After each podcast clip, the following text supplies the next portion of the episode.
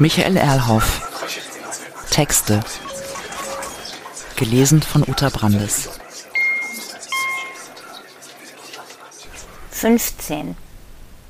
Tatsächlich kam der, den er angerufen hatte, nach etwa einer Viertelstunde. Der bestellte ein Bier, er noch einen Cocktail derselben Art, worauf übrigens der Kellner lächelte und sich offensichtlich freute. Sam, wie gut dich wiederzusehen. Ganz meinerseits, du siehst super aus. Der, den er Sam nannte, war ein etwa 30-jähriger Chinese, schlank, ziemlich groß, jedenfalls größer als er, gekleidet in Jeans, weißes Hemd und blaue Sakko. Seine Stimme war ein wenig fistlich. Gut, dass du wieder hier bist. Aber du weißt auch warum. Klar, du suchst nach dem Fälschern. Und ich brauche deine Hilfe. Ich suche Informationen.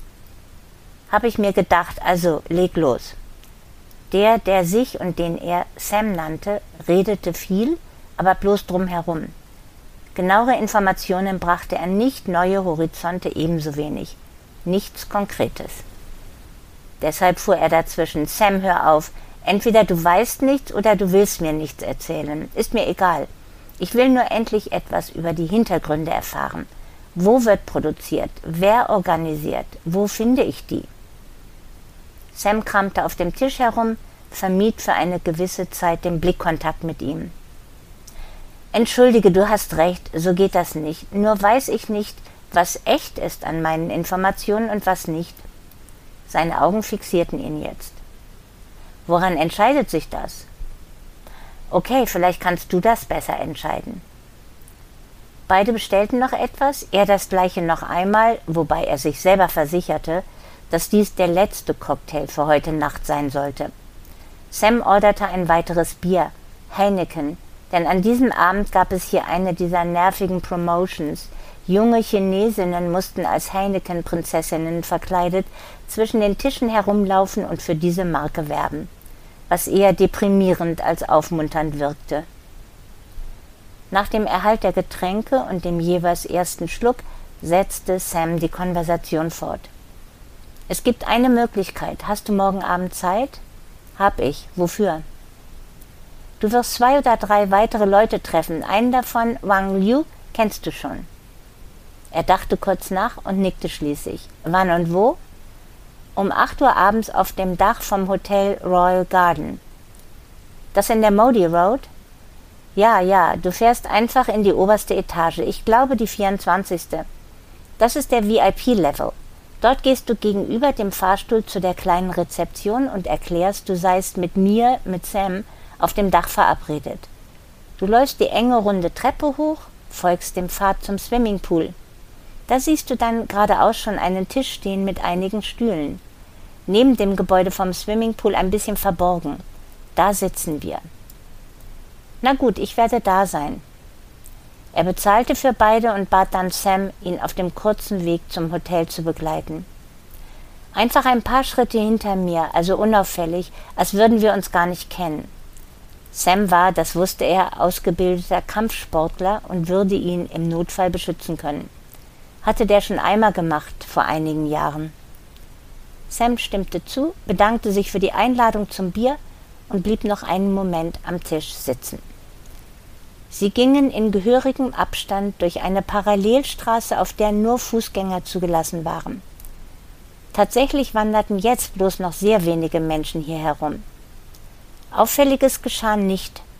An der Rezeption im Hotel hielt man ihn kurz an und überreichte ihm einen Briefumschlag, den er oben in seinem Zimmer öffnete und las.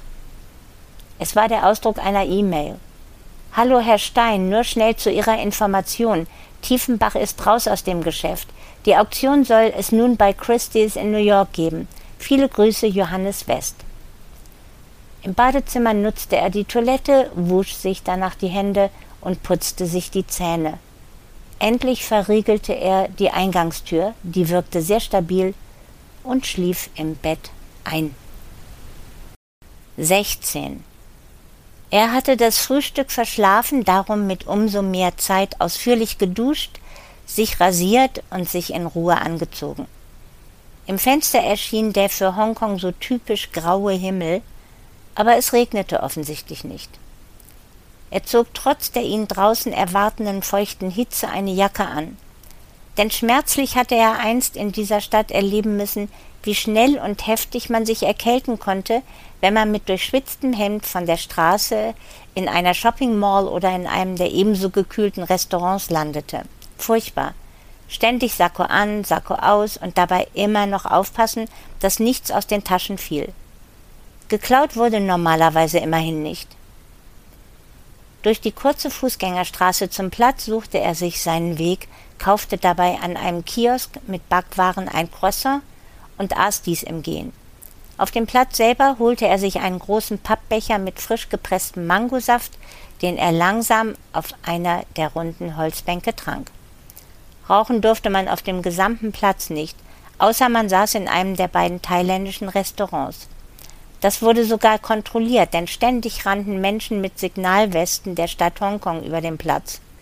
Nur auf der größeren Straße gab es in recht weiten Abständen öffentliche Aschenbecher mit der schriftlichen Ansage lediglich im direkten Umkreis von diesen sei das Rauchen erlaubt. Er schlenderte zu einem der Aschenbecher, zog die entsprechenden Utensilien aus seinen Taschen und rauchte sein Zigarillo.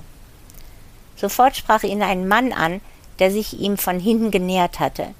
Doch der wollte, wie sich gleich herausstellte, ihm bloß die Dienste eines Schneiders verkaufen.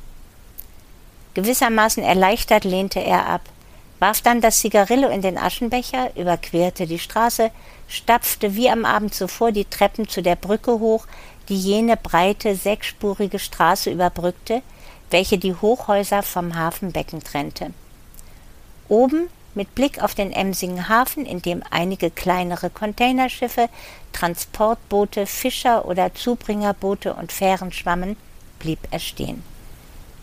Gut, eigentlich war das nicht mehr der wirkliche Hafen, stattdessen die Passage zwischen den westlichen und östlichen Gewässern, wo dann die großen Schiffe zum End- und Beladen ankern konnten.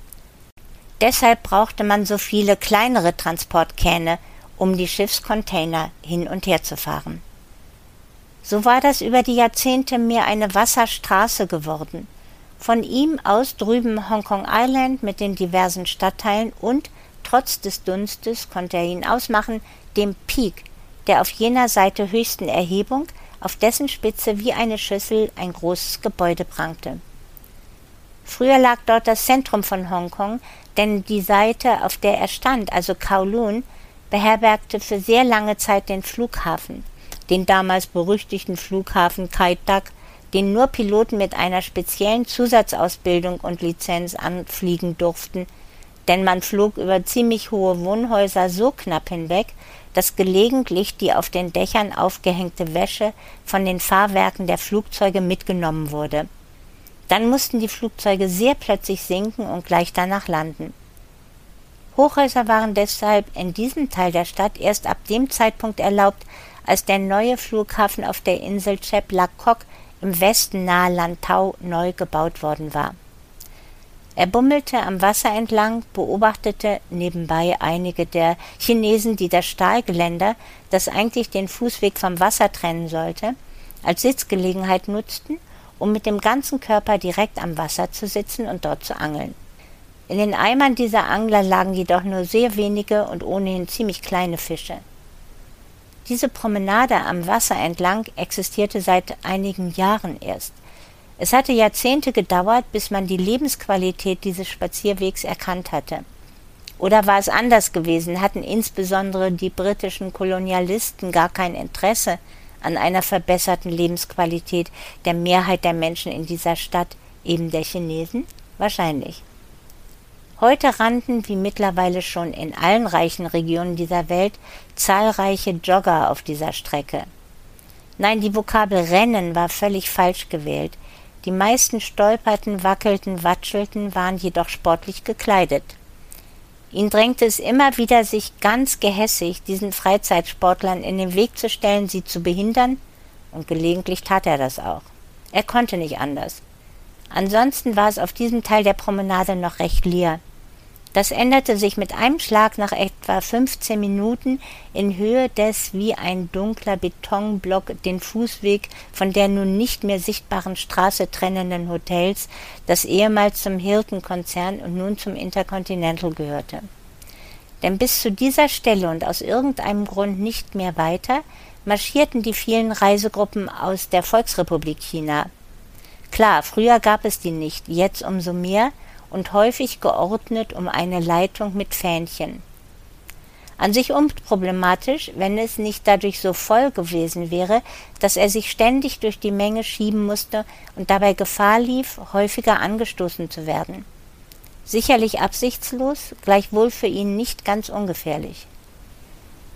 Zudem war enttäuschend für ihn, wie wenig die meisten dieser Menschen, die hier promenierten, die Aussicht auf die Aktionen auf dem Wasser und auf die gegenüberliegende Seite genossen, vielmehr fortwährend auf den Boden guckten, weil sich dort in Nachahmung jenes Hollywood Boulevards in Los Angeles, dort die Fuß, hier die Handabdrücke, mitsamt den Namen berühmter Filmstars befanden. Und drumherum noch kitschiger, als hätte Donald Duck sie gestaltet, aufgepustete bunte Kulissen und auch ein grässliches Denkmal für Jackie Chan in lustiger Martial Arts Pose. Das war für die Besucherinnen und Besucher dieses Ufers begeisternd. Da fotografierten sie sich und posierten sie selber als Stars. Gut, verübeln kann man das nicht. Kitsch ist Teil des alltäglichen Lebens. Die Menschen waren freundlich, sie stießen ihn nicht boshaft, nur weil es so voll war. Er sputete sich hindurchzukommen, am Kulturzentrum und an jenem seltsamen Glockenturm vorbei, den die Briten mit den Glockenschlägen von Big Ben ausgestattet hatten, hin zum Pier der Star Ferries, den grün-weißen gedrungenen Fährschiffen, die von dieser Seite die Menschen hinüberbrachten nach Hongkong Central oder nach Wan Chai. Fast ein Jahrhundert alt, stets renoviert und immer noch ein so wichtiges Gefährt in dieser ansonsten Geschichte nur verschlingenden Stadt. Er suchte den Eingang zu der Fähre nach Central, blieb in einem übersichtlichen Winkel kurz stehen, zog das Jackett aus, suchte es nach irgendwelchen Unebenheiten ab, fand nichts Ungewöhnliches, lief die Treppen hinauf und durch den langen Gang zu dem Automaten, auf den er schnell seine Oktopuskarte legte, was die Sperre und somit den Zugang zur Fähre öffnete. Diese Karte mit der man alle öffentlichen Transportmittel der Stadt nutzen und die man gelegentlich mit ein paar Dollars aufladen konnte, gab es in Hongkong schon seit zwei Jahrzehnten. Sie hatte sich als äußerst komfortabel erwiesen. Man wartete noch ein wenig, bald kündigte sich akustisch die Ankunft der Fähre an, noch waren die Gittertüren zu dem schräg nach unten geneigten Weg in die Fähre geschlossen, da erst die vielen ankommenden Menschen das Boot allmählich verließen. Dann öffneten sich die Türen und alle strömten auf das Schiff. Er hatte sie etwas vorgedrängelt, erreichte deshalb die Fähre als einer der ersten, schwenkte nach links zum Bug und ergatterte eine Bank in der vordersten Reihe. Da konnte man die Rückenlehne einfach umkippen, so dass man immer in Fahrtrichtung sitzen konnte. Er blickte aus den kleinen Fenstern vor sich, sah große Transportkähne voll mit Containern, die von starken Motorbooten mit viel Getöse gezogen wurden, und spürte etwas später, dass sich das Boot in Bewegung gesetzt hatte. Es schaukelte. Neben ihn setzte sich jemand. Er schaute vermeintlich unauffällig hin. Eine wunderbar aussehende junge Frau mit kurzen braunen Haaren, einem markant schönen Gesicht, sehr sommerlich frech gekleidet. Unter einem ziemlich kurzen Rock kamen ausnehmend gut geformte Beine zum Vorschein. Zu jung für ihn. Also blickte er wieder aus dem Fenster und berechnete gerade die Geschwindigkeit eines großen Motorboots im Verhältnis zu seiner Fähre, da diese sich kreuzen könnten. Schön hier. Sie sprach Englisch mit einem leicht französischen Akzent, was allemal attraktiv klingt. Er blieb ruhig und veränderte seine Körperhaltung nicht. Verzeihen Sie, wenn ich Sie stören muss, mache ich nicht freiwillig.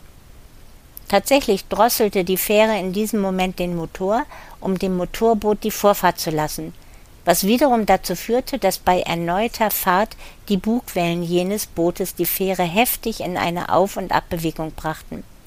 Sogar so stark, dass die Frau und er aneinander gerieten. Entschuldigung, Er schnupperte begeistert ihr nicht aufdringliches, doch intensiv frisches Parfüm. Es ist wirklich schön hier.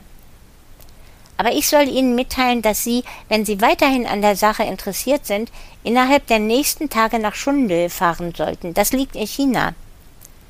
Sein Blick richtete sich weiter auf das Wasser hinaus, doch er fragte nach Wer sind Sie?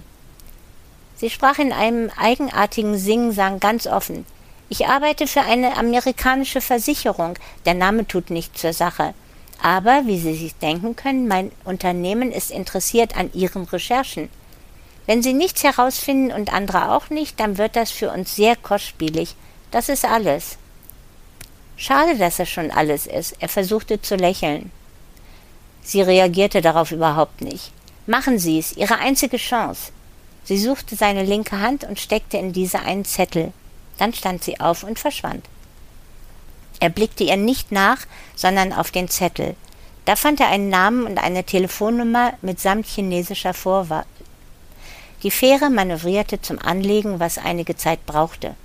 Draußen am Anleger stand ein Matrose, dem jemand ein dickes Tau zuwarf, das er um einige Poller wickelte, um das Schiff festzuzurren. Bald darauf ertönte eine Glocke und öffneten sich für die Passagiere die Wege, das Schiff zu verlassen. Noch vor einigen Jahren hatte die Star Ferry ziemlich in der Nähe des berühmten Gebäudes der Hongkong und Shanghai Bank, entworfen von dem englischen Architekten Norman Foster, angelegt. Im Verlauf der Jahre aber war immer mehr von dem Meer in festes Land umgewandelt worden.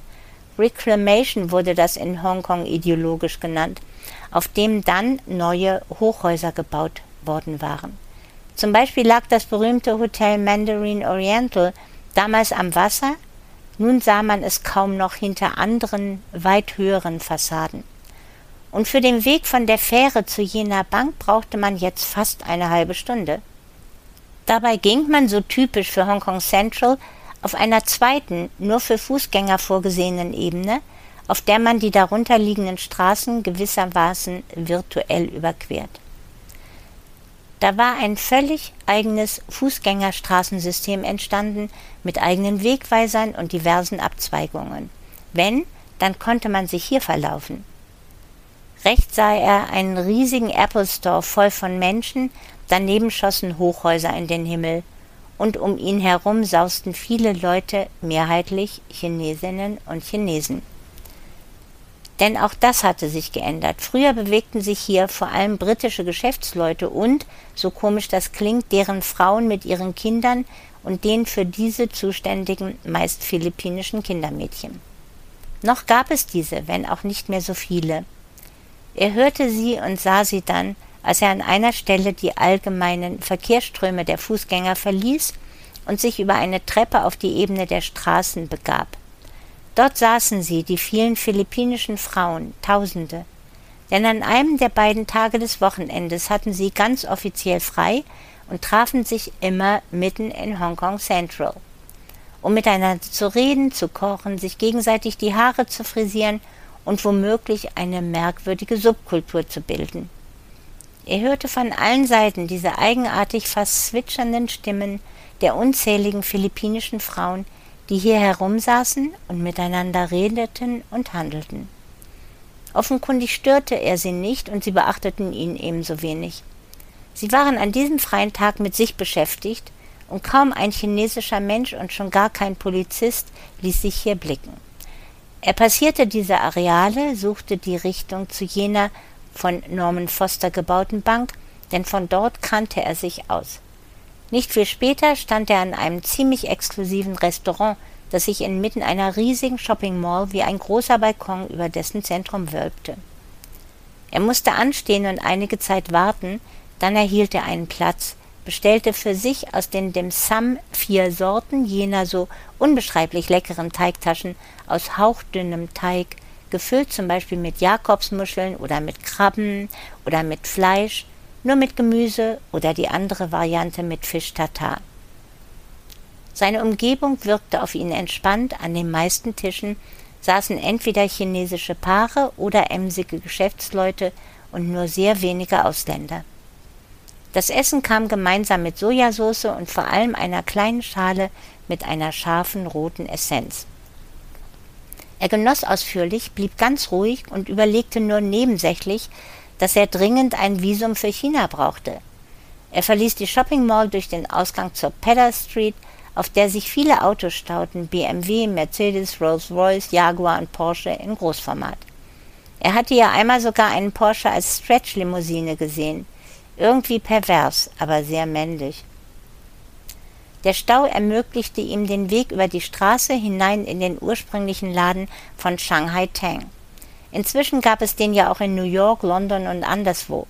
Doch hier hatte es angefangen. Hier hatte der Sohn eines Milliardärs aus Hongkong, David Tang, seinen Versuch unternommen, im Rahmen von Mode und Accessoires oder auch Parfums chinesische Tradition in die Gegenwart zu transformieren. Klingt abstrakt, wirkt aber. Schon bei der Musik in dem Laden, nämlich wunderbar kitschige chinesische Schlager aus den 1920er und 30er Jahren. Passend dazu ein etwas süßlicher, nicht unangenehmer Duft, Apfel oder so. Dazu hier im Erdgeschoss eine sensationelle Anlage, mit der die Verkäuferinnen und Verkäufer die Rechnungen über an der Decke befestigte Drähte mit Schwung an die zentrale Kasse schleuderten. Und die Mode, das Erdgeschoss war für Frauen reserviert, über eine kleine Wendeltreppe an der Schneiderei vorbei gelangte er zu der Männerabteilung. Voll von Anzügen bester Stoffe in den traditionellen chinesischen Schnitten, also mit hochgestelltem Kragen und jenem eigenartig glatten Revers. Er mochte das. Zwar würde er es niemals in Hongkong oder China tragen, wohl aber in Europa, denn da wirkte das völlig exklusiv. Nach einiger Zeit des Suchens und des auch schnell Anprobierens kaufte er solch ein schwarzes Jackett aus kräftiger Seide. Es war schon spannend, wie dieser David Tang in dem Geschäft mit der ja nun realen Anbindung an die Volksrepublik China umging, nämlich durchaus ironisch. So fand man dort etliche Bücher über Tibet, was bekanntlich für die Chinesen ein Riesenproblem darstellt, oder eine Uhr, auf deren Zifferblatt Mao Zedong abgebildet war und dessen Faust sich im Sekundentakt bewegte. Die Verkäuferin war so freundlich, dass er, wohl ihr zuliebe, auch noch die Uhr mit Mao erwarb, dann bezahlte, sich die bunte Tüte mit seinen Einkäufen schnappte und den Laden auf der unteren Etage durch einen anderen Eingang und eben auch Ausgang verließ. Auf diesem sehr engen Weg, den man nicht Straße nennen konnte, gab es dicht an dicht kleine Stände mit zum Beispiel Schuhmachern oder anderen Handwerkern, die Gürtel herstellten oder kleine Kleidungsgegenstände schneiderten. Das schien sehr emsig und lebendig.